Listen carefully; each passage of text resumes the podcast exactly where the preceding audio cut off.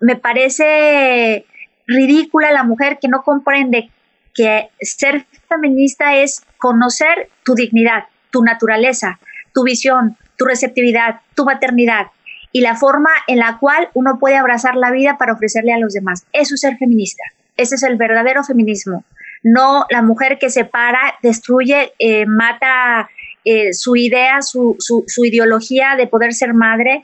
Eh, es que a esas mujeres maravillosas que las veo a veces en las calles gritando, protestando, yo las amo, las quiero con todo mi corazón. ¿Quién les hizo daño? ¿Cómo llegaron a ese punto? ¿Quién les hizo lo que les están haciendo? Necesitamos un pueblo comprensivo, amoroso, para abrazar a esas mujeres y sentarnos y decir, ¿quién te hizo lo que te está haciendo? ¿Quién te mintió? ¿Quién te hizo sentir que no vales nada y que te tienes que pelear con un varón?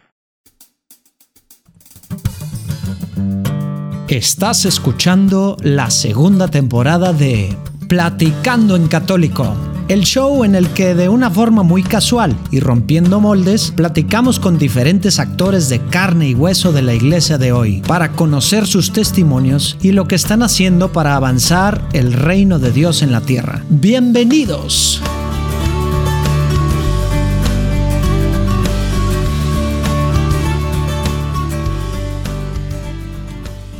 Episodios que, pues, que nos emocionan. Hay episodios que pues nos tocan un poquito más allá, digamos, nuestras fibras más sensibles y nos llevan a la acción. Para mí en particular, este fue uno de ellos. Lo platicaba con Zair del Toro, esta mujer que pues, nos platica cómo vivía antes y cómo literal Dios lo, la fue llevando por caminos a lo que ahora está haciendo. O van a, emocionarse con este con esta parte de, de la platicada como Dios pues literal le pide todo, por así decirlo, ¿no?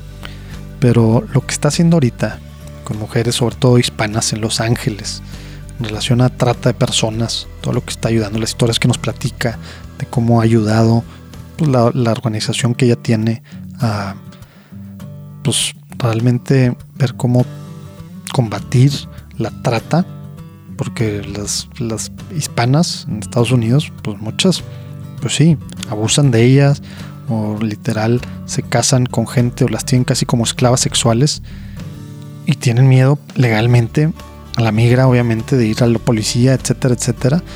Entonces, híjole, lo que está haciendo es ir otro rollo. Ojalá que, le puedan dar para abajo. Ahí van a ver sus las ligas a, a su organización, a lo que ella está haciendo, para que puedan orar tremendamente por lo que está haciendo, pero también pues ver formas de apoyar, ¿no? A veces no nos damos cuenta de estas realidades que están pasando en nuestro mundo, en, el, país más rico del mundo que Estados Unidos, ¿verdad?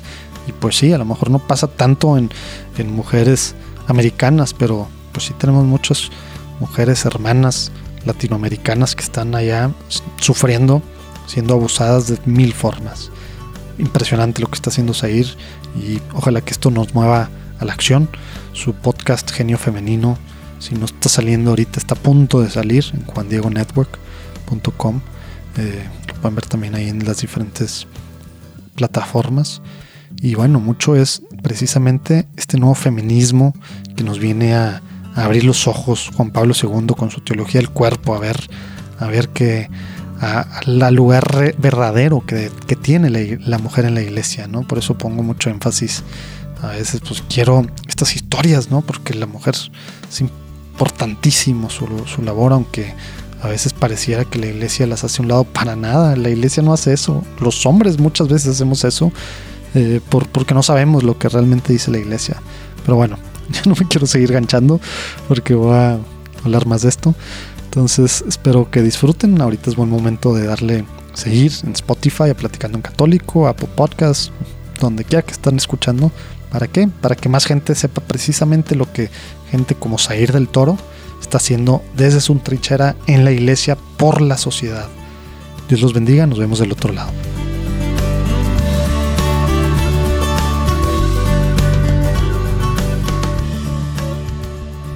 Bueno, Zair, eh, qué padre que estás con nosotros. Antes de empezar, si te parece, nos ponemos en presencia del Señor. En nombre del Padre, el Hijo y el Espíritu Santo. Amén. Amén.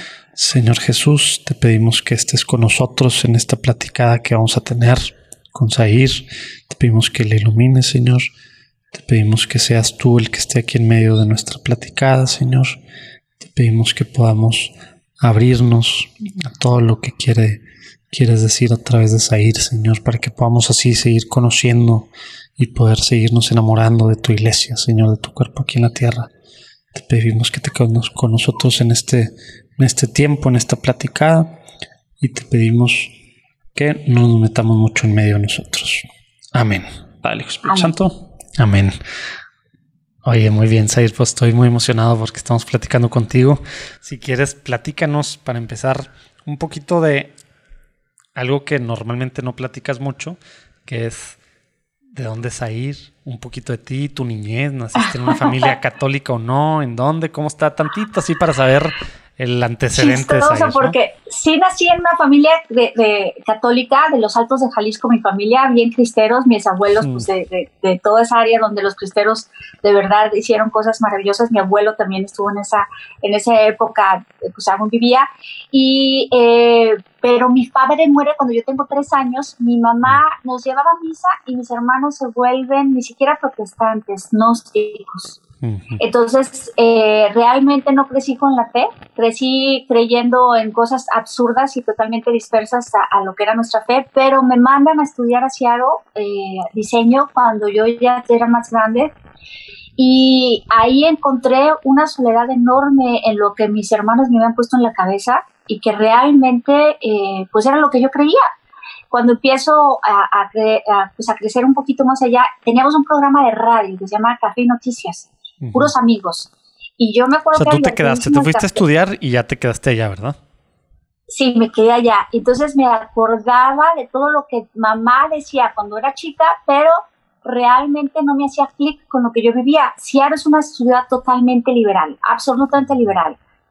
Y pues yo realmente comienzo allá, inicio una etapa padrísima en mi vida donde hacemos un programa de radio Después eh, empiezo a vivir una soledad tremenda. Yo me acuerdo que me iba muy bien económicamente, una época donde la economía era floreciente aquí.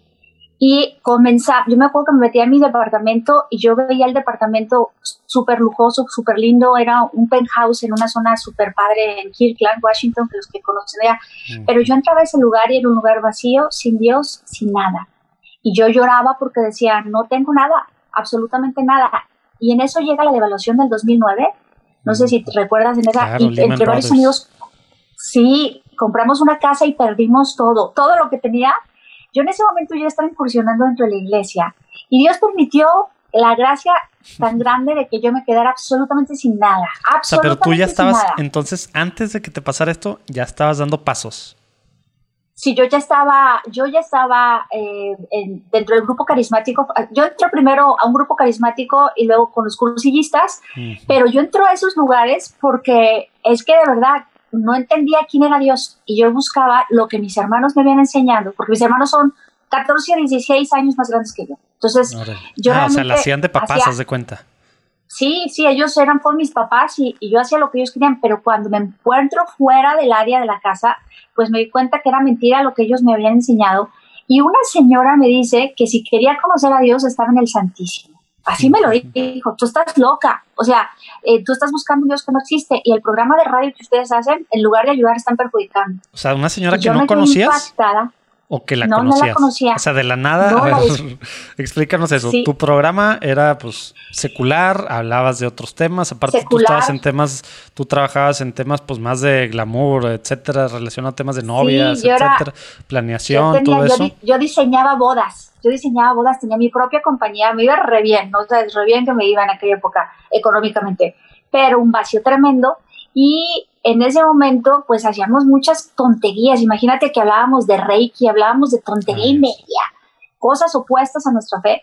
Y entonces esta señora, como que yo creo que nos escuchó alguna vez, y una vez en una fiesta, en un barco, porque el cielo está lleno de, barcos, eh, ahí fue que ella ella se acercó a mí y me dijo que lo que yo hacía no era correcto y que no conocía a Dios y que el Dios que, era el verdadero y el, que yo debería de conocer se encontraba en la Eucaristía. Y yo no supe qué contestarle, pero con la soberbia que yo me cargaba, le volteé la cara, pero me quedó en el corazón. O sea, me quedó clavado lo que me dijo en el corazón. y empecé a ir a misa a escondidas. O sea, yo no quería que nadie supiera que yo iba a misa, empecé a ir a escondidas y me quedaba en, una, en la iglesia hasta la parte de atrás, en la esquina, que nadie me viera. y yo me acuerdo, sí, y yo me acuerdo que, que, este, que el sacerdote cuando elevaba el cáliz y cuando elevaba la, la, la santa hostia, yo, yo sentía la presencia de Dios y me hacía llorar, pero no quería que nadie supiera. Así pasaron meses donde yo a escondidas y un día en la iglesia de Holy Family de Kirkland, que era muy cerca de mi casa, yo ya estábamos cayendo en quiebra y ahí ya, ya, este, yo ya estaba perdiendo todo. Y una amiga que conocí nos prestó dinero para, para medio salvar la propiedad. La perdimos de todos modos. El Señor quería que perdiéramos todo. Era la verdad. Porque si no, yo nunca hubiera entrado a un convento. Yo entré a un convento después de esto. Y cuando yo Te iba a preguntar qué pasó a tus 28 años, pero todo esto pasó a tus 28 años entonces no, entre los 26, 24 los 28 años por ahí, todo eso pasó. Y entonces este, yo entro a, la pequeña capillita que hay, que es una capilla hermosa en Holy Family, y me pongo enfrente al Señor, así lo reté. Y le dije, si tú realmente eres Dios, demuéstramelo, porque yo ya no me voy a quedar aquí, siento algo contigo, pero yo no me voy a quedar aquí, tengo muchas cosas que hacer y, este, y, necesito trabajar. Y entonces yo ni siquiera sabía que se llamaba Sagrario tomo y abrazo el sagrario, literal. llamaba la cajita, literal, me abracé del sagrario y yo nada más pensaba que no entre nadie porque no van, van a creer que me lo quiero robar. Estaba sola. Y cuando yo me abrazo al sagrario, el Señor sale del sagrario, literal, te lo, yo te puedo confesar que el momento más hermoso en mi vida fue cuando Jesús me respondió en un abrazo de amor en ese sagrario.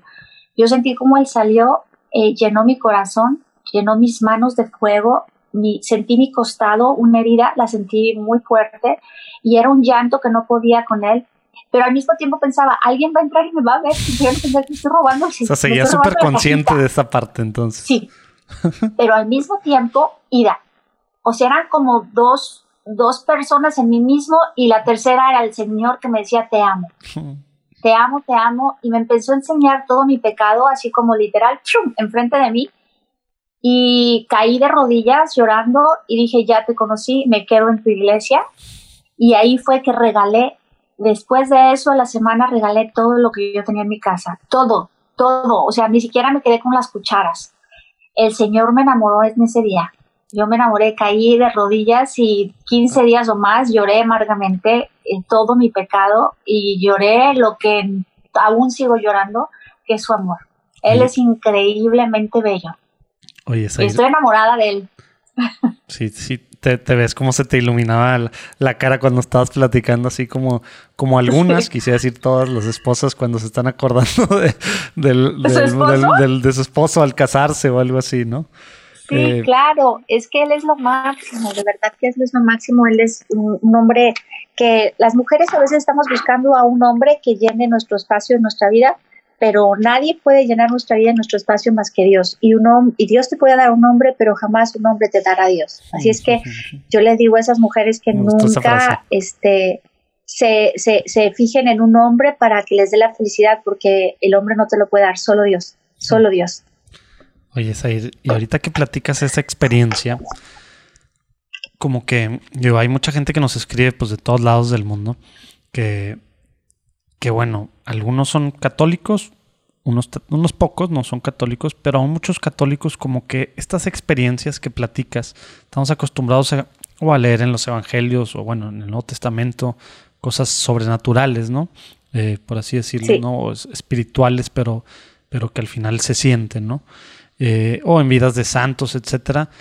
Pero pues hay mucha gente que, que no creemos que es, bueno, hablé en plural, ¿verdad? No debería haber. Real. que no creen que es, que es algo real, que el Espíritu Santo, ¿verdad? O, bueno, eh, Dios se hace, se hace presente, digamos, en el, pues de una forma también física, que lo podemos sentir, etcétera, como tú acabas de describir el tema del calor, del costado, y bueno, acabas de ver, pues bueno, esta visión de, de tus pecados, de tu pasado.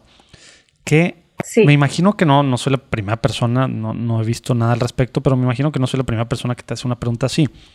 ¿Qué le dices a esas personas sobre algo que tú sentiste, que tú viviste, que tú estás convencida? Y no solo eso, que literal fue algo, ahorita nos sigues platicando, pero ibas para acá y fue 180 grados, ¿verdad? completamente para el otro lado. Porque tenemos como humanos a dudar. Y como católicos, pues nos enseñaron que esas cosas suenan raras, suenan a protestantes, a cosas así, o a sectas o cosas inventadas. Cuando el Espíritu Santo es de la Iglesia Católica Mexicana, ¿no? Sí, sí, sí, cuando no tiene ningún sentido, ¿verdad? Porque el Espíritu Santo está vivo en la iglesia desde Pentecostés, ¿verdad? Sí. Pero ¿qué, qué le respondes a, personas así, que seguro hay algunas que nos están escuchando? Que yo creo que Dios tuvo una misericordia enorme de mí, que yo no soy, no era tan, si Él no hubiera hecho una, una locura de amor como la que hizo conmigo, yo no lo hubiera seguido.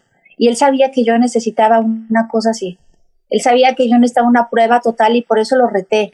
Eh, dije, si no me muestras ahorita, yo ya me voy, no voy a estar perdiendo el tiempo. Sí, siento cuando se eleva el cáliz, pero yo quiero saber si realmente eres Dios o estamos jugando, porque yo lo busqué en mil cosas, ¿no? Y el Señor se hizo presente. ¿Qué le digo a esa, a esa persona? Que la persona que abre su corazón encuentra a Dios verdaderamente. Lo que pasa es que los cambios eh, más fuertes vienen cuando uno se decide a amar San Pablo cayó del caballo, yo caí de rodillas.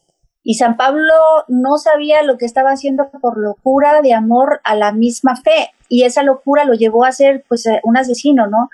A mí realmente también me llevó a hacer cosas que no, que no conocía, pero necesitamos un Dios fuerte para este tipo de personas. Yo tengo un carácter muy fuerte, una personalidad muy fuerte.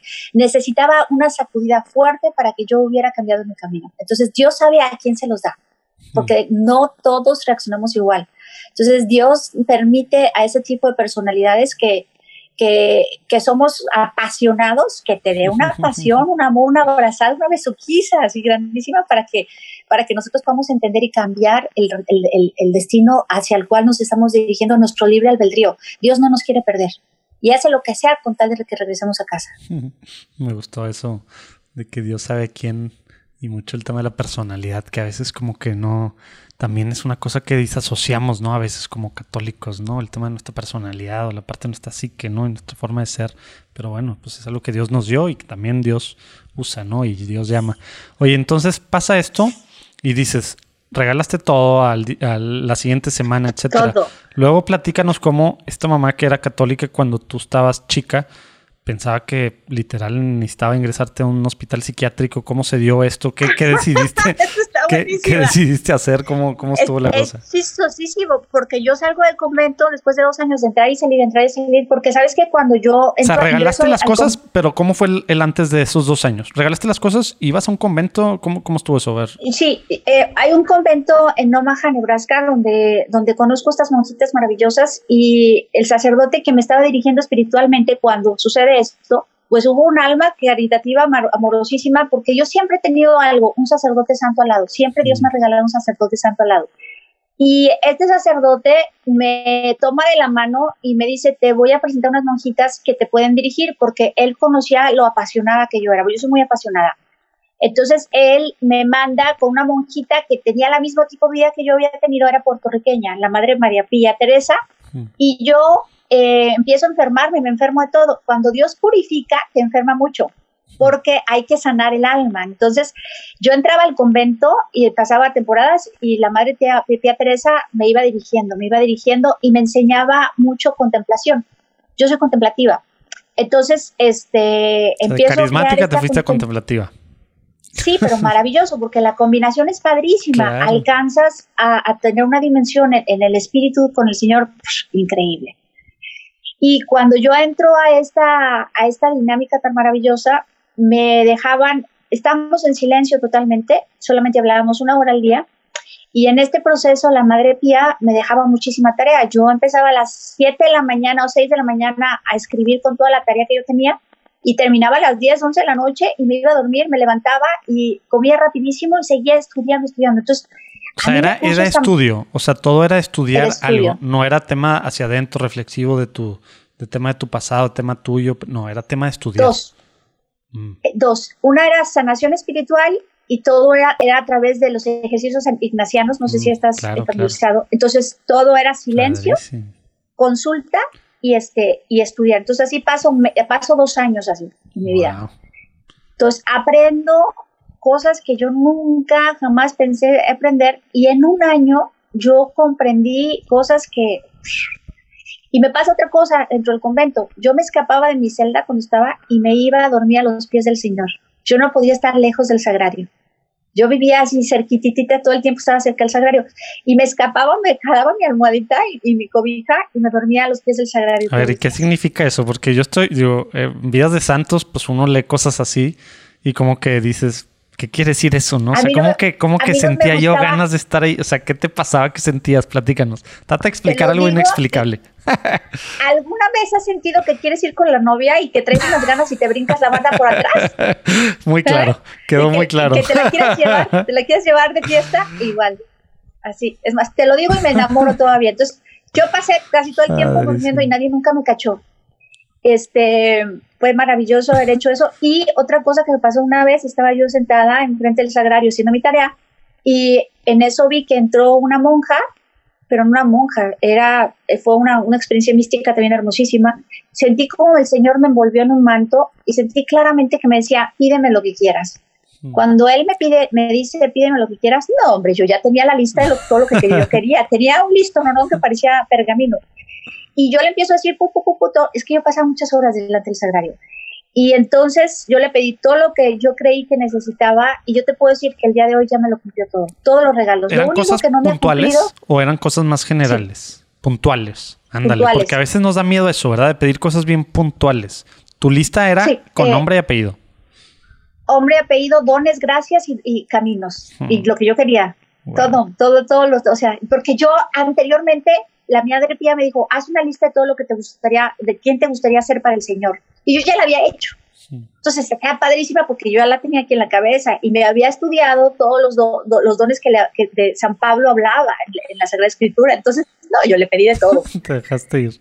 Eh, cuando yo salgo de ese, de ese momento tan especial, ya me tocaba irme del convento. Yo no me quería ir del convento y la madre Pía me dijo, tocaba irme?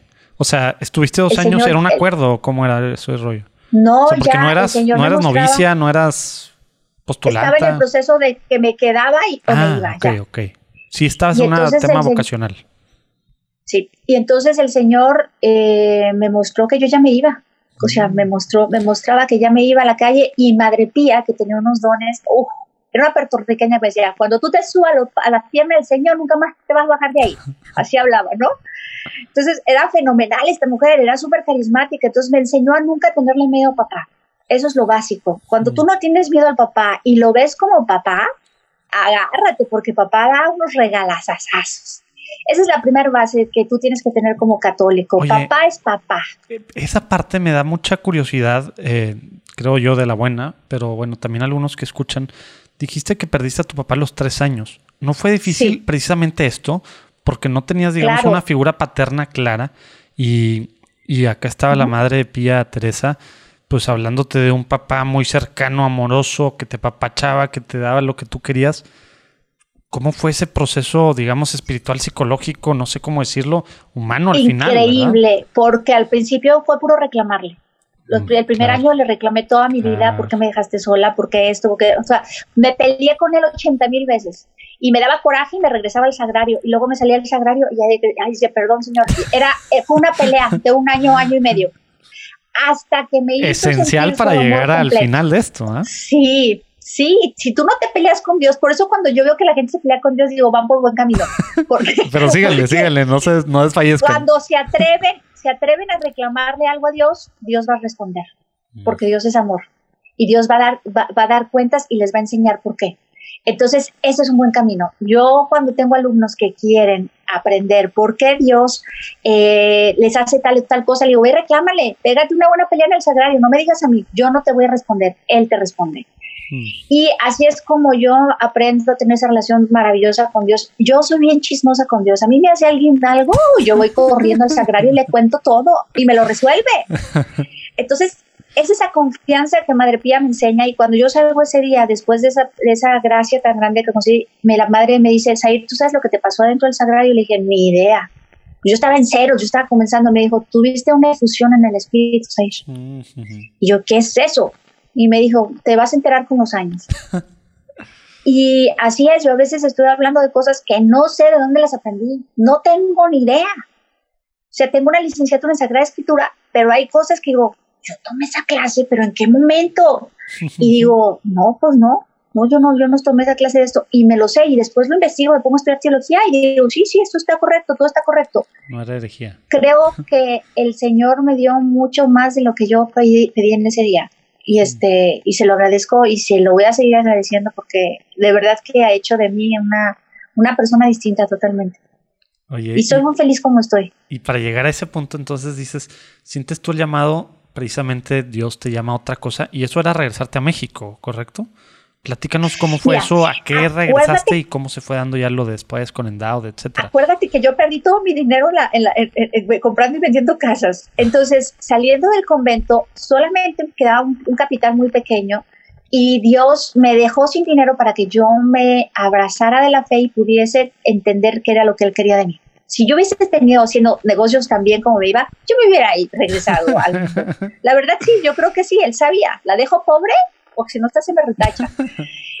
Entonces, lo que eh, se usa Dios, ¿verdad? Porque nos quejamos, pero al final Dios tiene un plan. Bendito Dios, eh, lo último que me quitó, yo tenía un Mercedes, fue lo último que me quitó. Y cuando me lo quitó dije, bendito Dios, ahora sí soy toda tuya, no hay para dónde. Y de ahí me dio un tumor en el seno izquierdo, que gracias a Dios no pasó nada. Me quitaron la mitad del, del tumor, 8 centímetros, uno y otro 4. Este, eso fue la última prueba que, el Señor, porque el Señor te prueba mucho en el camino. te prueba y te prueba. Sí, ya fuera. Y ahí porque comienzo yo a caminar fuerte, eh, yo ya estudiando, vendía virgencitas, imagínate, para poder pagar la escuela, literal. Porque yo no quería regresar al mundo. Yo soy muy buena para los negocios, pero yo sabía que si regresaba al mundo, yo no iba a, seguir, no iba a terminar la, licenciatura. Mm. Y ¿Dónde estabas viviendo en esto? en Guadalajara. Ah, ok. Todo ya me regresé a Guadalajara. O sea, de Omaha a, vivir con mi mamá. Sí, me regresé a México y estuve en el Instituto, eh, Instituto Bíblico de Guadalajara, que es excelente. No te imaginas, los maestros son picudísimos.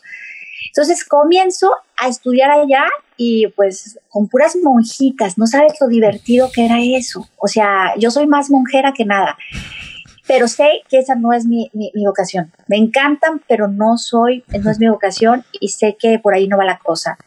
Y de ahí este, salgo y mi mamá me decía, te vas a morir de hambre, no vas a servir de nada.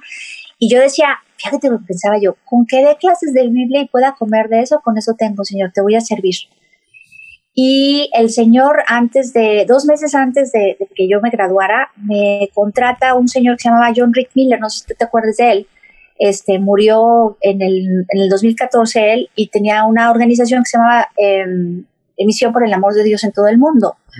Yo era su mano derecha y yo organizaba todo México. Entonces, cuando lo conozco, me dice, eh, Dios te quiere trabajando conmigo. Y le dije, ok, déjame, dame, dame Jalisco. Y me dijo, no, te voy a dar todo México. Y le dije, espérate, es que yo no conozco a nadie en México. Yo hace mucho que no vivo en México. Y me dice, tú no, pero la Virgen sí. Hmm. Y, me, y me da el trabajo. Entonces, yo vivía por todos lados. En ese proceso mi mamá piensa que yo me vuelvo loca. Cuando yo salgo del convento y llego a México... Pensé que eso era antes. Perdón. Mm, sí, sí fue antes. O sea, cuando yo salgo del convento, llego a, México y mi mamá me dice, o sea, Zair, Zair era de las que se vestía toda, toda sexy, toda no sé, hasta vergüenza me da pensarlo. Ahora me da vergüenza con Lo bueno es que no, no, no subías todo a Instagram y a, Facebook y demás, ¿verdad? No, gracias a Dios no había nada de esto en aquella época. No hay evidencia. Y, y no hay evidencia. No, sí tengo por ahí fotos y demás, pero no, esas ya las destruimos. Pero imagínate que Zaire era otra. Mis amigos me dejan de hablar, todos mis amigos me dejan de hablar. Este, me, era la patito feo. Todos mis amigos que estábamos en la radio, ellos están ahora en Univisión. Entonces, cuando yo me termino yendo al convento, ellos, ellos se van a, a Univisión. Entonces, vidas totalmente distintas. Em, yo viví una tristeza muy grande en ese aspecto con mis amigos porque me abandonan y me buscan todos, ¿no? Pero al mismo tiempo bien enamorada del Señor me valió gorro. Cuando llego a México, mi mamá dice, espérate, pues, ¿qué te pasó? Y ahí un día me dice, mi hija, yo creo que eh, vienes un poco delgada, bla, bla, bla, vamos al doctor y le digo, sí, vamos. Y cuando yo entro al médico, eso no es un hospital normal, era, había unas bardas altísimas eh, y veo pues que era un hospital psiquiátrico, eso no era normal. Y cuando yo entro, yo veo una monjita pasar y le digo, madre, aquí hay, está el Santísimo expuesto. Y me dijo, sí. Le dije, ¿dónde está? Me dijo, allá está el Santísimo. No, hombre, corrí al Santísimo y me fui pecho tierra. O sea, me postré totalmente en, eh, con, como se llama, crucifijo. ¿Sabes cómo te postras con, las manos este, abiertas? Y yo le dije, Señor, desnuda llegué al mundo, desnuda me iré, pero no me dejes aquí. Y esta soy, tú, soy tuya, pero esta prueba no la voy a pasar. Aquí no me dejes. Eso es lo único que te pido, que aquí no me dejes. Y cuando levanto el rostro, solamente oí la palabra, di la verdad. Solo que fue lo que yo escuché en mi corazón. Y ya salí, me meten con el psiquiatra. Yo ya me veía con la camisa de fuerza, de fuerza está puesta, la blanca, esta, ya sabes, la que te imaginas. Y el, el psiquiatra me preguntaba, eh, yo acababa de salir de, la contemplación, ¿no? Entonces me preguntaba, ¿tú escuchas a Dios? Y yo oía en mi corazón lo que me había dicho el Señor, di la verdad. Y yo le dije, sí. Y yo en ese momento yo me vi con la camisa de mi fuerza puesta. me, dice, me decía, ¿tú entiendes lo que es que tú escuches una voz en la cabeza? Y yo le decía, sí. Todo, todo me implicaba que estaba loca, todo. Cada pregunta que me hacía, yo tenía que contestar la verdad y porque, le, porque eso fue lo que Dios me había pedido. Entonces, este, yo le contestaba con miedo, pero con la verdad. Y en, llegó un momento me dijo, te voy a hacer una última pregunta. Me dijo, ¿tú estuviste en algún convento contemplativo? Y le dije, sí. Y me dijo, ok, mandó traer a mi hermana y la sentó. Ah, o sea, fue toda la familia. sí, claro, todos estaban de acuerdo para dejarme ahí. Entonces me, me, me la sienta mi hermana y le dice, tu hermana no está loca, está enamorada de Dios. Y tienes que aprender a distinguir el amor de la locura. Y tu hermana está enamorada de Dios. Yo lloraba y lloraba y lloraba y lloraba porque un psiquiatra, imagínate que un psiquiatra supiese de, de la contemplación. Sucede que el psiquiatra tenía amigas y una familiar que era, que era contemplativa. Mm. Entonces, él entendía lo que era el amor de Dios a, través de la contemplación. también eso te lo puso ahí Dios. Si no, si es un psiquiatra del mundo común y corriente, pues ahí te. No, ese me, me, me dopa y me dejan ahí. Y así fue como comenzó la carrera de salir con Dios y luego me contrata este hombre y empiezo a viajar por todo, por todo México. Teníamos 3.000 grupos de oración, imagínate. Yo dirigía líderes y líderes y líderes y líderes en México y yo no sabía ni qué, ni cómo, ni cuándo, pero, pero fue una experiencia maravillosa. Veía milagros tras milagros. Me acostumbré a ver milagros como si fuera a comer algo. Era normal hasta que yo llegué un día con el Señor y le dije, Señor, no me dejes que me acostumbre a ver milagros porque, porque no está bien, que yo ya no los vea, o sea, que los vea normal. En mi vida pasado muchas cosas muy extraordinarias. Eh, si yo necesitaba un helicóptero, y no te lo digo, esto no es broma, me conseguían el helicóptero, el, la Virgen me conseguía, una vez consagramos dos estados, consagramos el estado de Campeche y el estado de Michoacán al Inmaculado Corazón de María y al Sagrado Corazón de Jesús, yo era mediadora entre el gobierno y la Iglesia Católica. Mm. Y era imposible que en esa distancia yo llegara si no tenía un avión o un helicóptero. Y pues se consiguió el helicóptero, y, pero era chistoso porque de estar así como que en el aire, después terminaba en camión de segunda, te lo prometo. Era literal, era maravilloso. Entonces yo decía, gracias Señor porque me dejaste subirme al camión de segunda, gracias porque me dejaste subirme al helicóptero fue una experiencia muy linda trabajar con él. Mis tablas de poder entender cómo comunicarme con obispos, porque yo me llevo muy bien con los obispos, siempre no sé por qué la gracia de Dios, me enseñó John todo eso. Aprendí a tratar con líderes, a dirigir grupos, a, abrir organizaciones. Ese es mi fuerte, abrir organizaciones. Eh, y he abierto tres organizaciones ya que han sido muy exitosas. Estoy muy contenta pero eh, ya le digo al Señor, ya déjame en su lugar, ya no me traigas el tiempo al tango. Y pasan cuatro años, se consagra el 75% del territorio mexicano y ahí fue cuando yo regreso a Estados Unidos, a Los Ángeles, y comienzo con teología del cuerpo. Empiezo a trabajar con un sacerdote. Y increíble, porque de estar en las nubes con todos los obispos cardenales y conocía casi a todos, ¿eh? no te imaginas. Era padrísimo. Cuando llegó, me acuerdo que cuando fue Benedicto XVI, me tocó a recibir, ir a recibirlo al aeropuerto con todos los obispos, o sea, eh, eh, un palancón que teníamos allá. Y aquí cuando yo llego, me manda el Señor a trabajar en una zona donde balaseaban, sur centro. ¿Qué ciudad? Me dan una oficina en, la, en una área peligrosísima, pero yo estaba feliz entre puro pandillero, cholo, ¿te imaginas? En Los Ángeles. Fue como en Los Ángeles, del cielo a la tierra, ¿no? Era... Y empecé a trabajar dando teología del cuerpo y cuando daba cursos, 14, 15 parejas se casaban de un golpe, ¡pum! Se convertían. Eh, empecé a ver conversiones como nunca en mi vida a nivel tipo como la mía, de fondo y profunda. Y fue padrísimo empezar a trabajar con este sacerdote. Yo le preguntaba al Señor, Señor, ¿por qué me tienes trabajando con este sacerdote tan santo, pero no con un obispo? Yo siempre he trabajado con obispos. Dije, pues bueno, no vas a creer que lo hacen obispo. A los meses de trabajar, lo hacen, al, no, al año lo hacen obispo a él. Y de ahí empiezo a trabajar ya de nuevo con la jerarquía. Va de nuevo con la jerarquía. Cómo Dios me introduce por un camino distinto y empiezo a trabajar con la gente más pobre pero la más maravillosa. No sabes las bellezas que es trabajar con la gente pobre, la gente que no tiene nada, que no conoce a Dios. Y es así que empezamos a, abarcar, abrimos una organización también que se llama Guardia de Honor.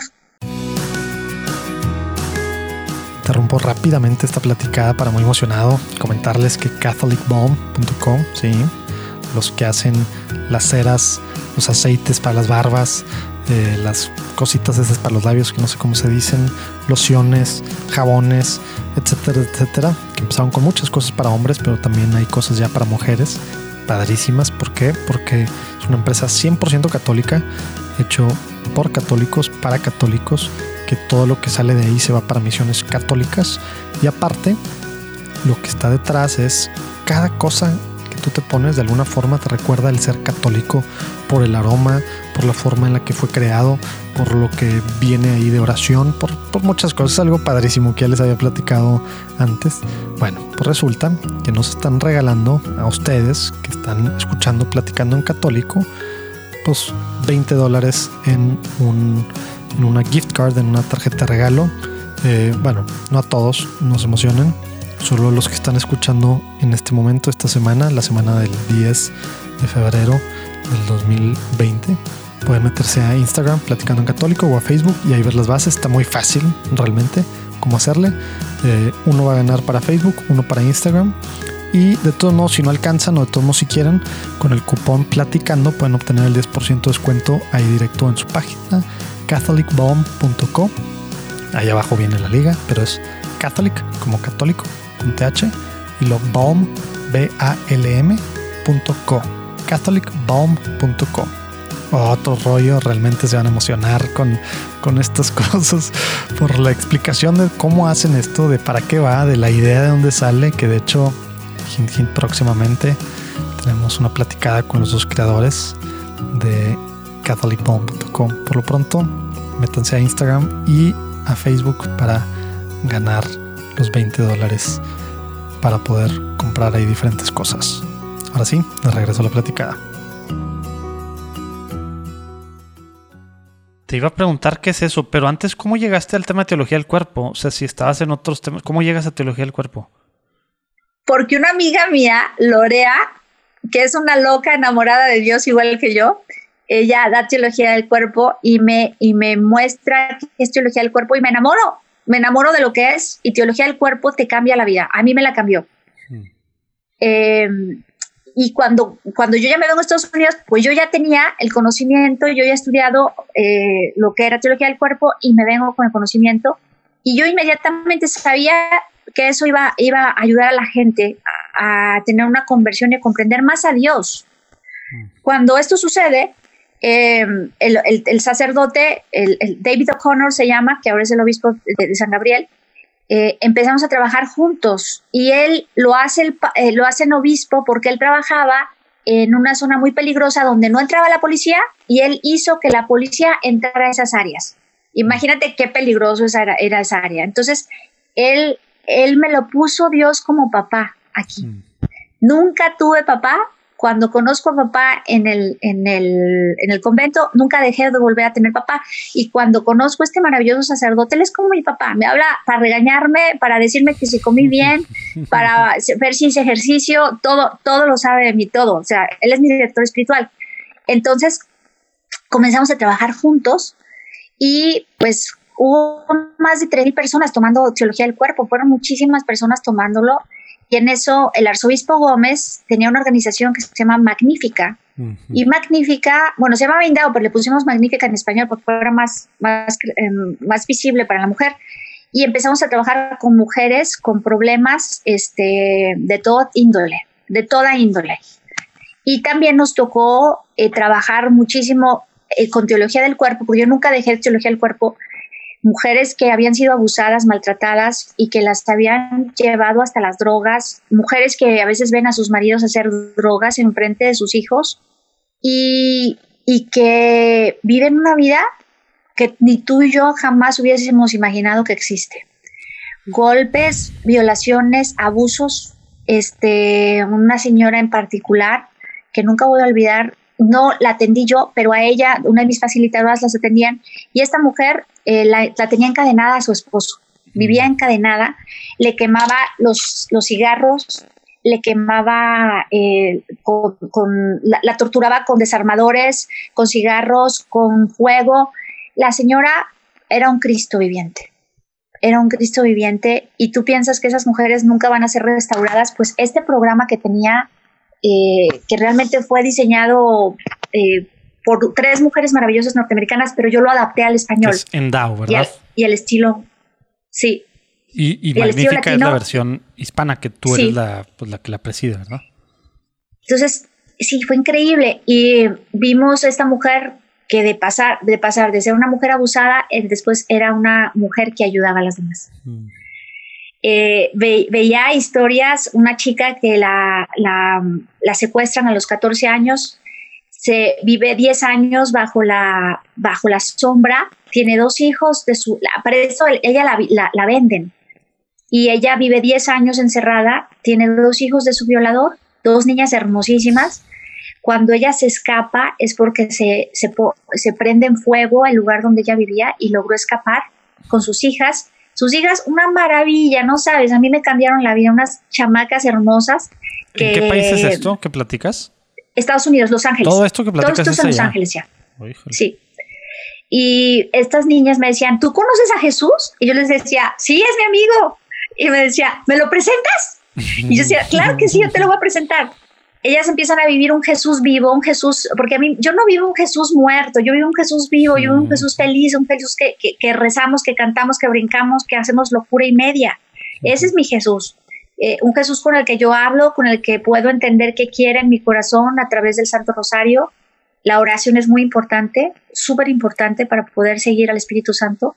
Y estas niñas se aprenden, empiezan a aprender a, vivir locuras de estas conmigo.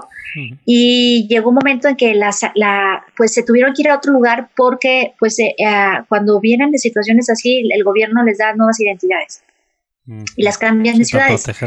Entonces, eh, esa es una, yo creo que es la mayor y más bella experiencia que he tenido con esas tres mujeres maravillosas que vivieron secuestradas 10 años. Y abusadas, violadas, maltratadas. Y lo más interesante de ello es que la mamá jamás dejó su inocencia en su corazón. Mm. Yo escuché la inocencia de esa mujer increíble, que además era preciosa, ¿eh? Era del DF, era altísima, medía uno, yo creo que unos 73, 74, era, tenía cara de modelo, pelo largo, hermosa, un, color de piel apiñonado con ojos muy claros y este y obviamente una mujer amiga de ella la vendió. Fue quien la vendió. Este, ella nunca había salido a una fiesta y la amiga le dijo que salieran a bailar y ese día la secuestraron. Se la trajeron a Estados Unidos. O sea, eso fue en la Ciudad de este México y desde la Ciudad de México terminó en Los Ángeles. Exacto. Se están poniendo nerviosas eh, algunas, algunas mamás y algunos papás ahorita que nos están escuchando. Es que es muy importante que lo sepan para que no dejen, siempre tengan a su hijo, vayan y lo recogen, lo llevan y lo traigan y que sepan que en las grandes ciudades tenemos grandes peligros. Eh, yo colaboraba mucho con la primera dama de, Tijuana y en Tijuana es donde más nos, nos, vivimos este tipo de trata, ¿no? De mujeres. o sea, eso es lo que se le llama trata de blancas eso que estás diciendo, de estas ciudades y, moverlas para otro lado para... Porque acá, o sea, yo pensaba que era tema de que las prostituían o, tema de pornografía o demás.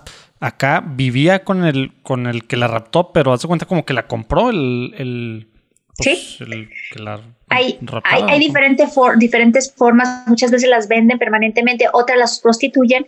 Y fíjate que en Los Ángeles hace poquito hubo una redada. Había un hotel que ya era como casi casi la casa de, los, de los que rentaban los cuartos y puras mujeres hispanas a las cuales se les abusa de una forma increíble tomaron todo este hotel.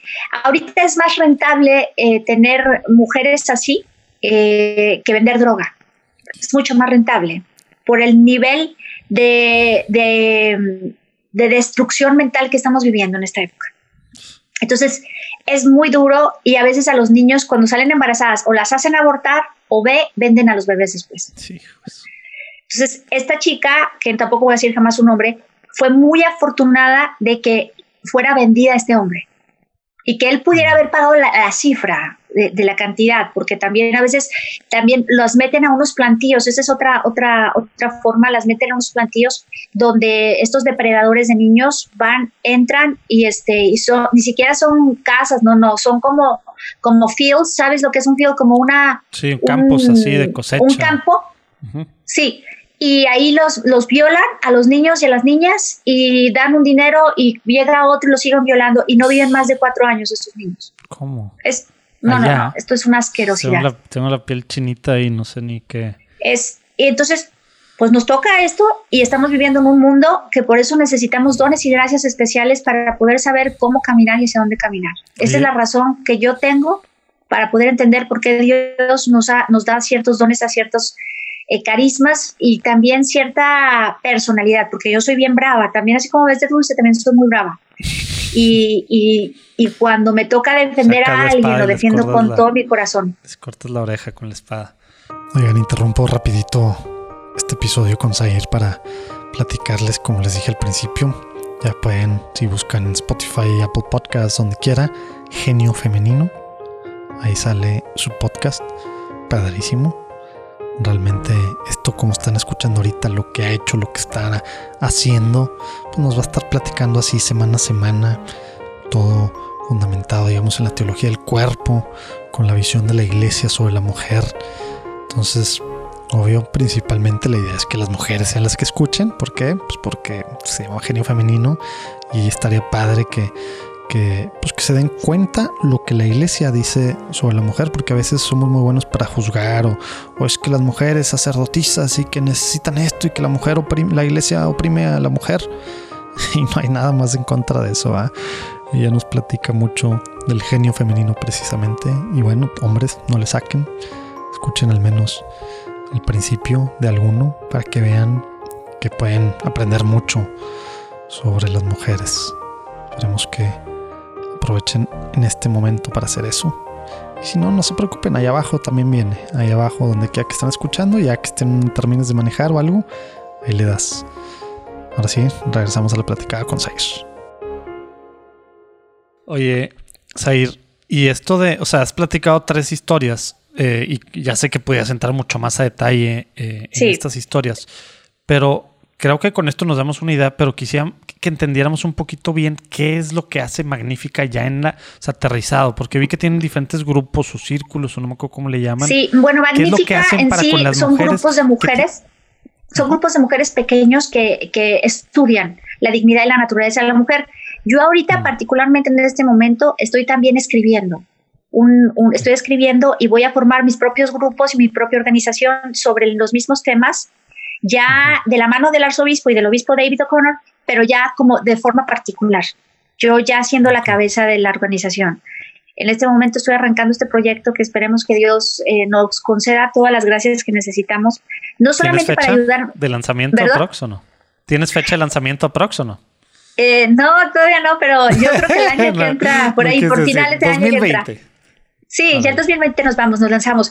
Pero estoy escribiendo un libro ahorita de dignidad humana que habla sobre todos estos puntos, temas, este, y también migración, muy importante. El abuso, pues eh, todo esto va de la mano, ¿verdad? Sí, todo esto es dignidad humana. Aborto también, este, eutanasia, que es ya legal aquí en el estado de California. También eh, quiero hablar mucho sobre las células madres, cómo las están utilizando, manipulando. Temas padrísimos, pero no solo que, lo que dices ahí, porque lo que dices ahí no sirve de nada. Lo que dice la iglesia sobre esto. Eh, para tener tener cómo defendernos, porque fíjense, los jóvenes de esta época los están bombardeando y como no lo viven, no lo entienden y no lo pueden explicar. Claro. Entonces, y eh, nos compramos mil historias de, de, de, pues de todos lados, de los medios, ¿verdad? Y tristemente la voz, pues digamos, nuestro lado, la voz de Dios a través de la iglesia, etcétera, pues en los medios tradicionales cada vez tiene menos cabida, ¿verdad? Sí. Entonces, pues importantísimo esta labor.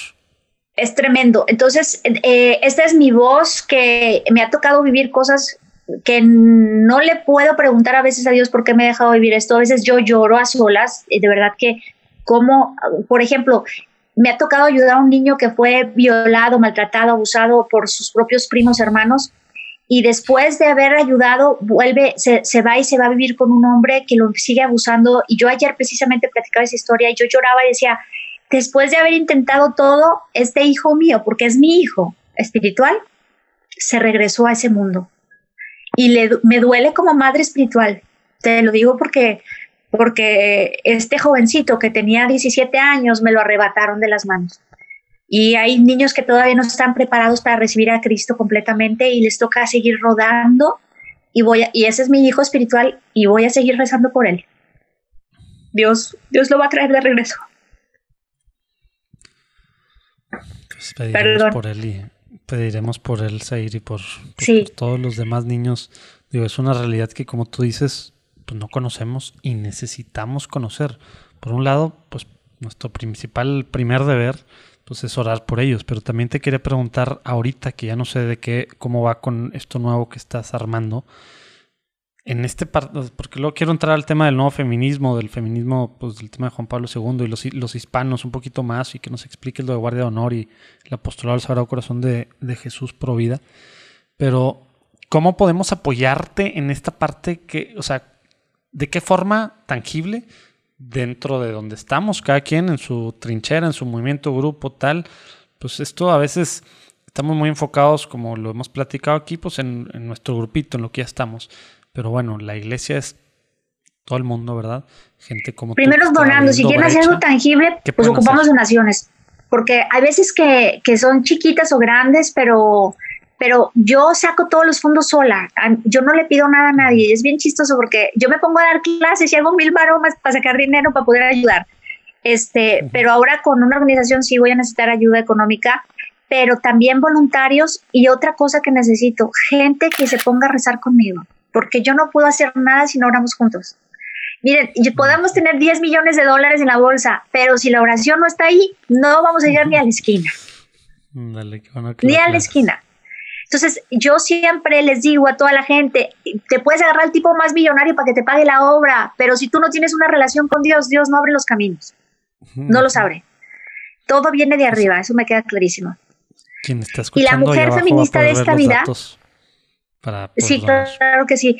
Em, la mujer feminista de esta vida, que tú quieres llegar a ese punto, me parece ridícula la mujer que no comprende que ser feminista es conocer tu dignidad, tu naturaleza, tu visión, tu receptividad, tu maternidad y la forma en la cual uno puede abrazar la vida para ofrecerle a los demás. Eso es ser feminista. Ese es el verdadero feminismo. No la mujer que se para, destruye, eh, mata eh, su idea, su, su, ideología de poder ser madre. Eh, es que a esas mujeres maravillosas que las veo a veces en las calles gritando, protestando, yo las amo, las quiero con todo mi corazón. ¿Quién les hizo daño? ¿Cómo llegaron a ese punto? ¿Quién les hizo lo que les están haciendo? Necesitamos un pueblo comprensivo, amoroso, para abrazar a esas mujeres y sentarnos y decir, ¿quién te hizo lo que te está haciendo? ¿Quién te mintió? ¿Quién te hizo sentir que no vales nada y que te tienes que pelear con un varón? Y yo creo que el hombre y la mujer somos el equilibrio más hermoso y por eso Dios hizo a Adán y Eva. Por eso los creó, por eso los hizo para ser receptivos, para estar unidos y somos totalmente distintos. Y yo no puedo hacerlo del hombre ni lo del hombre puede hacerlo de la mujer. Y me fascina cómo Adán, por ejemplo, cuando vio a Eva, dijo 90, 60, 90, este es para mí, ¿no? Y, y ella cuando lo vio se enamoró de ese hombre maravilloso. Entonces, tenemos que aprender a llegar ese amor, a, esa, a ese origen que estamos perdiendo. Entender que papá existe y que el Padre nos abraza, nos llena de bendiciones, nos, nos santificamos y nosotros hacemos una gran obra alrededor de Él. Entonces, no le tengamos miedo al, al, amar a Dios, a Dios Padre. Cristo nos vino a llevar al Padre, ¿no? Y, y Cristo es la neta del planeta es la buena onda. María Hace mucho que no hay esa expresión. Sí, y María es la que te lleva y la que es tu cómplice. María es mi cómplice para todo, hasta para ir de compras. Cuando yo voy de compras, yo tengo mi lista de lo que tengo, la cantidad de dinero, y le digo, María, tengo todo esto, pero tú eres judía y tú vas a hacer que me rinda para que me rinda para todo. Entonces, este, ella hace que me rinda el dinero, que, que salgamos adelante, que los gastos que tengo que hacer a veces para todo lo que tenemos que hacer eh, salgan. Y jamás he tenido la gracia de Dios de decir, Señor, este, socórrenos. Eh, somos un equipo pequeño, pero tenemos un equipo súper entregado, la verdad. Y le doy gracias a Dios por eso, le doy gracias a Dios por el arzobispo Gómez, que también apoya en todo lo que hacemos, y, y sobre todo al obispo David O'Connor, que es mi papá ha sido y será siempre como mi papá. Dios me regaló un papá en la tierra ahora, a través de él. Padrísimo. Padrísimo, aparte el caminar, ¿no? O sea, como tú dices, llegaste cuando él era sacerdote. Sí. Oye, oye, platícanos, antes de ir a la última sección de preguntas rápidas, ¿qué, ¿qué es el apostolado del Sagrado Corazón de Jesús Provida? Vi que estás en, o sea, nunca había escuchado de algo así, y también lo de Guardia de Honor, que se oye muy interesante, pero si nos puedes explicar qué son estas dos, dos pues, cosas. Pues van unidos de la mano. La Guardia de Honor es una, es una hora en la cual tú le entregas a diariamente. Te consagras al Sagrado Corazón de Jesús diciéndole, Señor, todas las mañanas, tú escoges una hora del día y ese día, hora del día, va a ser para toda tu eternidad.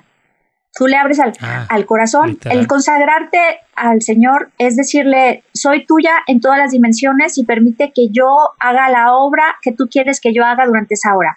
No vas a dejar de, si estás cocinando, tienes que cocinar, si estás hablando con alguien, mm. tienes que hablar con alguien, eh, si estás en misa, perfecto, tú tienes que hacer tu actividad actual, pero hay una consagración y una formación para consagrarte y te tiene que consagrar un sacerdote mediante una imposición de medalla y quedas inscrito a la Guardia de Honor en, en, en, Francia, donde se le aparece a Santa Margarita Locoque, eh, el Sagrado Corazón, entonces quedas inscrito.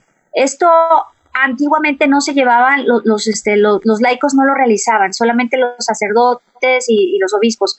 Pero actualmente las monjitas, las visitandinas, me pidieron que yo me lo trajera a Estados Unidos. Junto con, con el obispo David, nos otorgaron el permiso, eh, el, eh, eh, Pablo Borgia, que era el cuarto a nivel de Vaticano, que ahora es nuncio apostólico en Sudáfrica, nos otorga el permiso de tenerlo aquí en, los Estados Unidos y él y yo de la mano consagramos. Después de que consagramos, les damos teología del cuerpo como formación para que ellos comprendan no solamente un Dios vivo, sino que lo vivan a través de su propio cuerpo, de su concepto y que ese, esa teología baje al corazón. Si la teología solamente la aprendes en la cabeza, te hace soberbio. Pero cuando mm. la bajas al corazón y te arrodillas ante el Señor, el Señor transforma ese corazón. Entonces, eso es básicamente lo que, lo que la unidad. Y de ahí yo me voy a enseñarles este, diferentes, eh, me, encanta hablar de vidas de santos, eh, poner ejemplos sobre lo que es eh, una santidad antigua a una, a una, a una, a una actual, ¿no?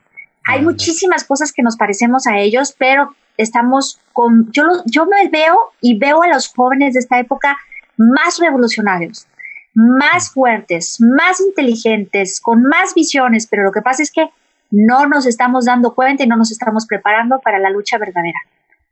Y la lucha verdadera está en el corazón humano porque tenemos que, que, ganar a nuestro propio yo. Ya cuando le ganas a tu propio yo, eres capaz de cualquier cosa. Entonces, esa es mi, esa es mi, perspectiva, eh, poder ayudar a los jóvenes, a las familias a que comprendan que la santidad no es estar enfrente solamente del sagrario, es vivir día a día y vivir una civilización nueva, de llena de amor, como Juan Pablo II lo dice. Hmm. Oye, ¿y cómo entra aquí lo del apostolado del Sagrado Corazón de Jesús pro vida? ¿O cómo entró ahí? O sea, porque a mí lo que se me hizo raro o diferente es el Sagrado Corazón de Jesús pro vida porque el Sagrado Corazón de Jesús, desde que se le aparece a Santa Margarita de la Coque, siempre estuvo esperando que, que, le buscaran, que le ayudaran, que le encontraran. ¿Y qué es Jesús si no es la vida? Entonces, no estamos viendo a Jesús activo. Entonces, yo siempre les digo, vivan un amor activo. ¿Y quién es el amor? Jesús. Entonces hay que activar la vida del corazón de Jesús en una forma y una visión provida. Es ahí que, que yo hago como una mezcla y la gente le encanta y los jóvenes, o sea, ven la actividad provida diferente. Y me gusta mucho que el joven también entienda lo que es, por ejemplo, los daños que hacen los anticonceptivos, eh, la responsabilidad que tienen en la vida diaria. Y, y en la vida diaria tienen que tener oración. Entonces les meto la oración diaria durante una hora diaria en lo que ellos hagan en sus actividades para que no separen a Jesús sacramentado, al Sagrado Corazón de Jesús y la vida diaria y la provida. Todo católico es provida. ¿Sí me hago entender? Sí, 100%. Hola amigos, soy Alonso y les presento este disco acústico de sanación que he grabado, gracias a Dios, y a muchos hermanos en Cristo, disponible en cualquier plataforma digital como Spotify o iTunes. Lo puedes encontrar como Alonso Day, D-E-I, o Recuerda quién eres. Muchas bendiciones y espero que estas canciones les ayuden tanto como a mí. Tú eres mi hijo,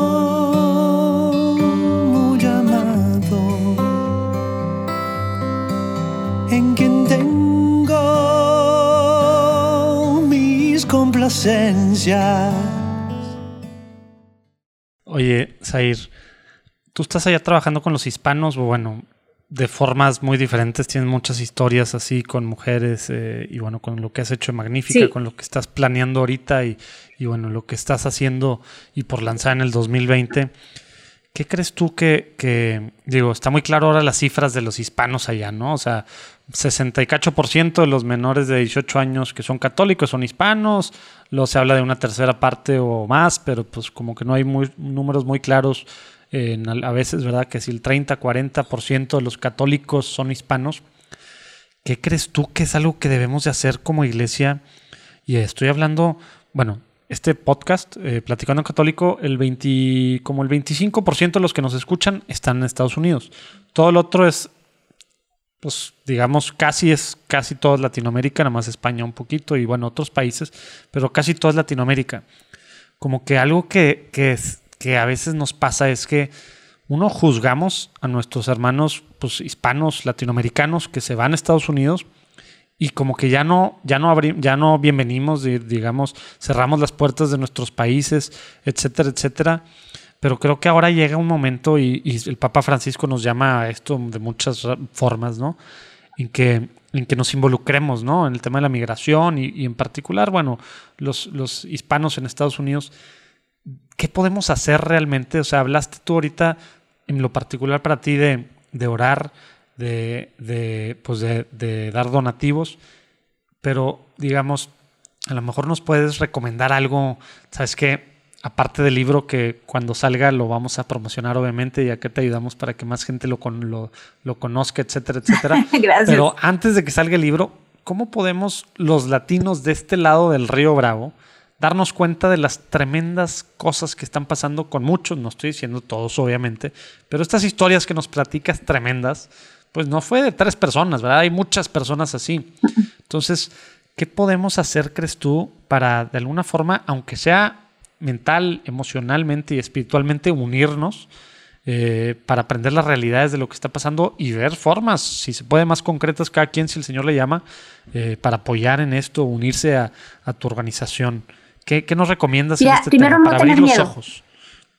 No tener miedo que no te dan, eh, Dios, Dios nos hizo valientes, somos valientes y, y, nos va a tocar a mucha gente de esta época vivir martillos tremendos porque los gobiernos que estamos viviendo son gobiernos que están destruyendo nuestra fe y si nosotros no somos valientes no vamos a poder defenderla.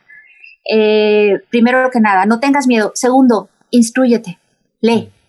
No te, no te quedes viendo videitos nada más, porque el videíto está padre, pero si no lees, no vas a entender qué es tu iglesia, qué estás defendiendo. Nadie defiende lo que no ama. Nadie. Segundo, pasa tiempo, tercero, perdón, pasa tiempo enfrente del sagrario diviértete con el Señor, atácate de risa, cuéntale el chisme. Y, o sea, no veas un Señor que, que, está allá en las nubes, está aquí en la tierra. Peléate y, y abrázalo. Parte... sí, abrázatelo, agárratelo a besos. ¿Sabes qué yo le digo al Señor? Ah, no, yo ya te agarré a besos, me toca a mí. No, me toca. digo, my turn. Este, y me encanta que me bese, me encanta sentir su presencia, me encanta sentir que camine con él. Cuando yo salgo de mi casa le dije, nos vamos, órale, ya nos estamos yendo. Y yo le digo a la Virgen, o sea, mi, mi, mis, mis amigos de, de, de, de, viaje todos los días es la Virgen y el Niño Jesús. Mm. El, o sea, ellos son mis partners, o sea, yo no hay más. Y, y, y, Papá San José, que yo le digo Papá San José, es el que nos conduce, nos lleva, nos trae, porque es el rol del varón. Entonces, no tengas miedo a vivir una espiritualidad que pareciese que eso es absurda. No, no es absurda, es real. Ellos están vivos. Lo que pasa es que no los vemos, que es otra cosa. Entonces, eh, no le tengas miedo a la muerte tampoco. La muerte es maravillosa y el, dejarle de tener miedo a la muerte eh, y el ver temas escatológicos donde tú vas a vivir una vida, una vida plena, maravillosa, llena y que sea santo, pídele a Dios que te haga santo de esta época. ¿Por qué? Porque necesitamos gente valiente. ¿Cómo te puedes eh, sumar a mi, a mi, a mi equipo? Bueno, primero que nada, eh, te puedes meter a la página dice La Guardia de Honor, que es LA de Los Ángeles, laguardiadeonor.com. Me puedes contactar, yo siempre contesto, este, me puedes contactar eh, a través de, de mi, face, mi, página de Facebook, que es este, Sair del Toro, S-A-I-R del Toro. Instagram también, Sair del Toro. Y, este, si quieres hacer alguna donación, bueno, pues yo te puedo mandar el, ¿cómo se llama? El link eh, a donde nos puedes hacer donaciones, que está muy reciente y estamos comenzando con todo eso, pero otra cosa que puedes hacer con, con nosotros eh, en México es voltear a ver a las periferias. Andale. Las periferias en México son fuertísimas. Yo estuve trabajando nueve meses, acabo de regresar y abrimos una casita para mujeres, ayudar a mujeres en Guadalajara. Entonces, este, todas las periferias en todas las ciudades de México hay estos casos a los cuales yo me estoy refiriendo. No necesitas venirte a Norteamérica. México los tiene. Michoacán está lleno de ellos. En Michoacán, cuando yo me, ahorita que estuve en México, me metía con una amiga, manejando rápido a Michoacán. Durante el día entrábamos, trabajábamos, pum, pum, pum, pum, vámonos, para atrás. El mismo día entrábamos y salíamos, porque sabíamos que si nos quedábamos en, en zona caliente, ahí te quedas, te mueres. Entonces, sean astutos, católicos, sean astutos, instruyanse, no tengan miedo, eh, no jueguen al valiente, no tengas miedo, pero no le juegues al valiente. Eh, vea lo que vas a ir, habla con quien tengas que hablar, ayuda a quien tengas que ayudar y busca cómo ayudar a tu alrededor. No te quedes sentado como católico que, ay, qué padre ir a misa, qué padre confesarse, qué padre ir a la hora santa. Pero ¿qué crees? Ahí no te vas a hacer santo. Yo no he conocido ningún santo que solamente con yendo a misa subió al cielo y, y, Jesús transformó el mundo a través de ellos. Esos, esos santos no existen. No existen. Oye, padrísimo. Entonces, este, eh, yo les digo, no tengan miedo, los jóvenes es padrísimo eh, declararle el amor a Jesús y que no le tengan miedo al demonio, porque realmente es una cucaracha junto a ti. Y la instrucción. Y escúchenme la radio todos los días de lunes a viernes este, estoy en Guadalupe Radio y si no tienes eh, tu, país, tu país no me puedes escuchar, bueno, baja el app. Todos los días de lunes a viernes estoy y hablo de espiras de santos, hablo de todo, de todo un poco, teología, eh, de muchas cosas divertidas y, este, y más que nada experiencias vivas. Abajo, de todos modos, para los que están escuchando, donde quiera que estés escuchando, Spotify, Apple Podcast, Stitcher, iHeart, donde quiera, YouTube, etcétera, ahí abajo vienen todas las ligas a todo lo que hemos estado platicando. Oye, Zair, ahora sí, Viene, viene la, la, última sección de preguntas muy rápidas. Te voy a hacer una pregunta y vas a responder concretamente una oración, lo que se te venga a la mente. ¿Te parece? Ok.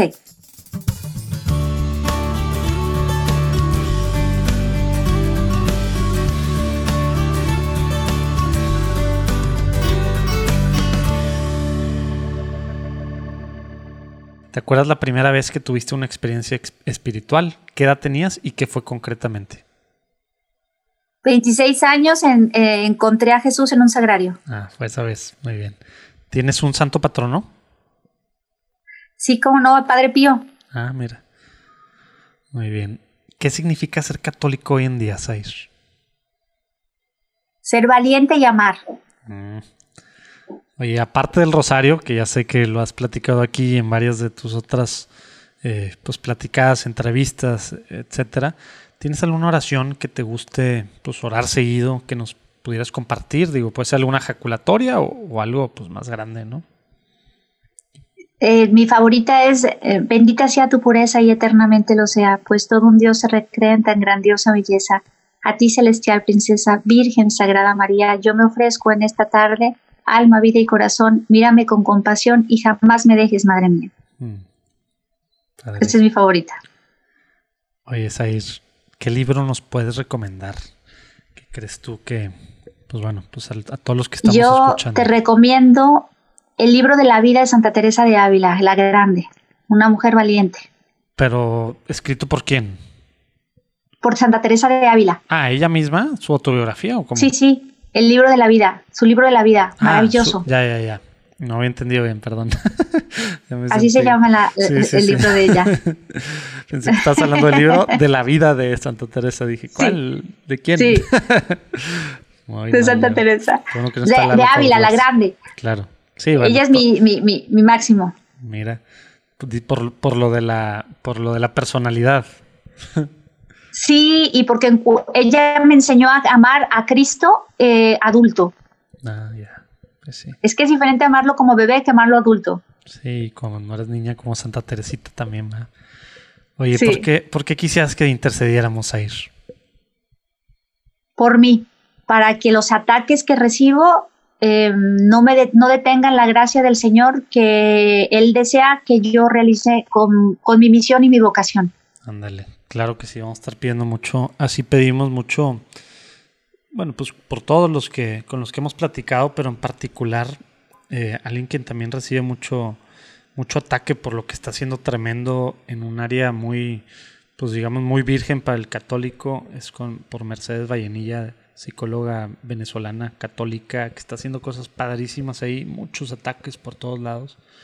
Eh, digo, pobrecita, todos, ¿no? voy a orar por ella. pero- pero te voy a, digo, por todo lo que estás platicando que haces, que te toca estar en medio de, híjole, no me puedo imaginar lo que, lo que hace recibir de ataques en tu día a día. Entonces, claro que sí, vamos a estar orando por ti en nuestro día a día y espero yo que quienes nos están escuchando también pidan por ti, Zair. Oye, ¿crees que nos faltó Muchas preguntarte gracias. algo? o ¿Quisieras platicar algo, eh, a compartir algo que, que, no, que no alcanzaste a compartir antes de cerrar? Pues nada más darte las gracias y lo único que quiero compartir es que no se olviden de amar a Jesús sacramentado. Eh, una vez más, a María Santísima se la hagan su mejor amiga. Si no la conocen, se están perdiendo del banquete más grande después de la Eucaristía. Oye, esto, Este, esto da para que muchos se la hagan otros amiga. temas. Ya me quiero ganchar ¿Eh? ahí, ya te quiero, me quiero ganchar ahí haciéndote más preguntas de, de cómo hacerle, etcétera, con la Virgen en estos temas, pero se me hace que se, pueda, se puede alargar horas. Sí, si quieres hacemos otra entrevista en otra ocasión para que no te alargues horas. Ella es mi mejor amiga, verdaderamente. Yo tengo muchas amigas, pero como ella ninguna. Mm, Y este y experiencias. eh, ella me trajo a la iglesia y ella y de ella me abrazo y con ella me encuentro muy feliz. Pero cuando quiero llorar, lloro con el con- con- en los brazos de- de- del Señor San José. mm, ujú. No, no con ella y no con Jesús, porque tienen siento yo que tienen tantos problemas que San José tiene menos y me apapacha más. Está buena esa, esa forma de pensar. Oye, Zair, pues muchísimas gracias por estar con nosotros en este tiempo. Muy padre la platicada. Todo va a estar ahí abajo, todos los links a todo lo platicado. Y lo que sí es que no vamos a dejar que te nos vayas como todos. Aunque tú no llegaste de esa forma, tú llegaste por una, por una podcast escucha o como se diga.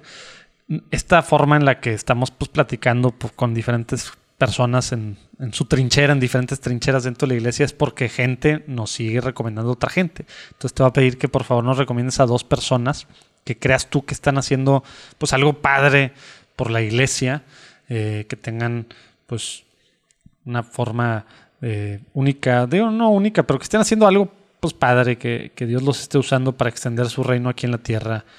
¿Cómo ves? Yo ¿Quién se creo que te recomendaría a Lupita Venegas, sin Ah. duda alguna.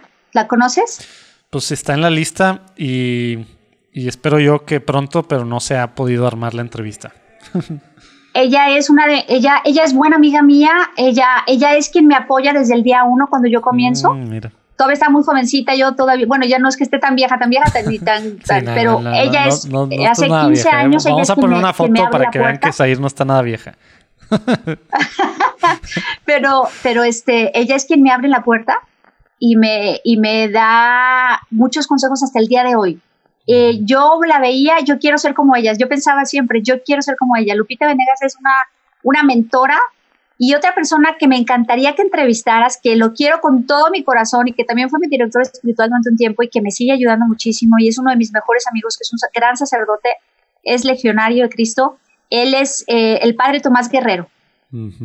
Te recomiendo esos dos grandes personajes de la historia que van a dejar eh, camino y brecha y título y, apellido. Así te lo digo, son maravillosos los dos. Órale, palabras mayores. Sí, pues los dos. Pues eh, y los dos también están en medios de comunicación. Excelentísimo. Pues Lupita, vamos por ti. Tomás, padre Tomás, vamos por ti. Y sabes que Padre Tomás es fantástico con los jóvenes, no te imaginas. O sea, jala a los jóvenes que te, que te desmayas. Ándale. Y este, la última vez que hablé con él, me bajé de un globo, me subí a un globo estático y me iba bajando y le mandé fotos y me dijo, oye, espérame, cuando vaya, llévame, no seas gacha. Entonces, este, le digo, sí, padre, venga, que nos subimos al, globo estático. Eh, tiene una forma y una visión de vida maravillosa, es un hombre justo y que conoce a Dios de una forma muy particular. Eh, y feliz yo, de esos dos son los que yo te diría, ellos, ellos son dos grandes para, para, para poderlos entrevistar. Excelentísimo. Oye, pues muchísimas gracias, Air. Estaremos pidiendo por ti, por todo lo que estás haciendo y esperemos seguir muy en contacto, porque pues esta es la única forma hoy en día, ¿no? Tenemos el llamado como católicos, ahora más que nunca, creo yo, y por eso hacemos esto, hombre pues de hacer iglesia, tenemos que apoyarnos, tenemos que apoyarnos cada quien, esfuerzos por todos lados diferentes, no, tenemos que hacer iglesia. Y estás haciendo un súper trabajo, porque de verdad que, aunque a mí me gustaría hacer una cosa así, la verdad es que a lo mejor con todas las cosas que tengo, a veces no tengo tiempo ni de comer. Y yo creo que Dios te está dando el arma para, para poder evangelizar de una forma increíble, increíble. Te felicito porque eh, estás utilizando lo que Dios te está dando. Dice eso la que tiene un, un, programa de radio diario en Radio Guadalupe. no, hombre, estás haciendo demasiadas Pero ya cosas. De ahí, después de las 11 de la mañana ya no me da tiempo para otras cosas. Oye, bueno, Said, pues muchísimas gracias. Estamos platicando. Que Dios te bendiga mucho, ¿eh? Que Dios te guarde, te ampare, que la Virgen, que Santa María de Guadalupe te cubra con su manto y que te guíe como reina de la evangelización, lo que tú estás haciendo en su, en, su, en su pequeño regazo. Ándale. Cuídate. Me gustó, gracias.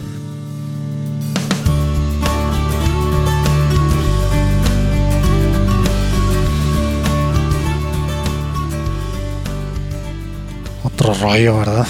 Acuérdense que ahí abajo pueden ver las ligas, platicando en católico.com, van a ver las ligas a lo que nos platicó Zair que está haciendo, a lo mejor ya Genio Femenino, su nuevo podcast. Y, no, hombre, ojalá que puedan tener mucho en oración todo lo que está haciendo y ver formas de apoyar, obviamente, ¿no? Se necesita muchas cosas para ayudar lo que está empezando, lo que está haciendo, lo que lleva un rato haciendo también, pero de otras formas ahora, Zair. Eh, acuérdense de compartir con con quien crean que esto les puede servir. Esto puede realmente tocar corazones, ¿no? Hacer que nos movamos a la acción, que no nada más nos quedemos de rodillas, o bueno, de rodillas sí, pero, pero pidiendo por ella.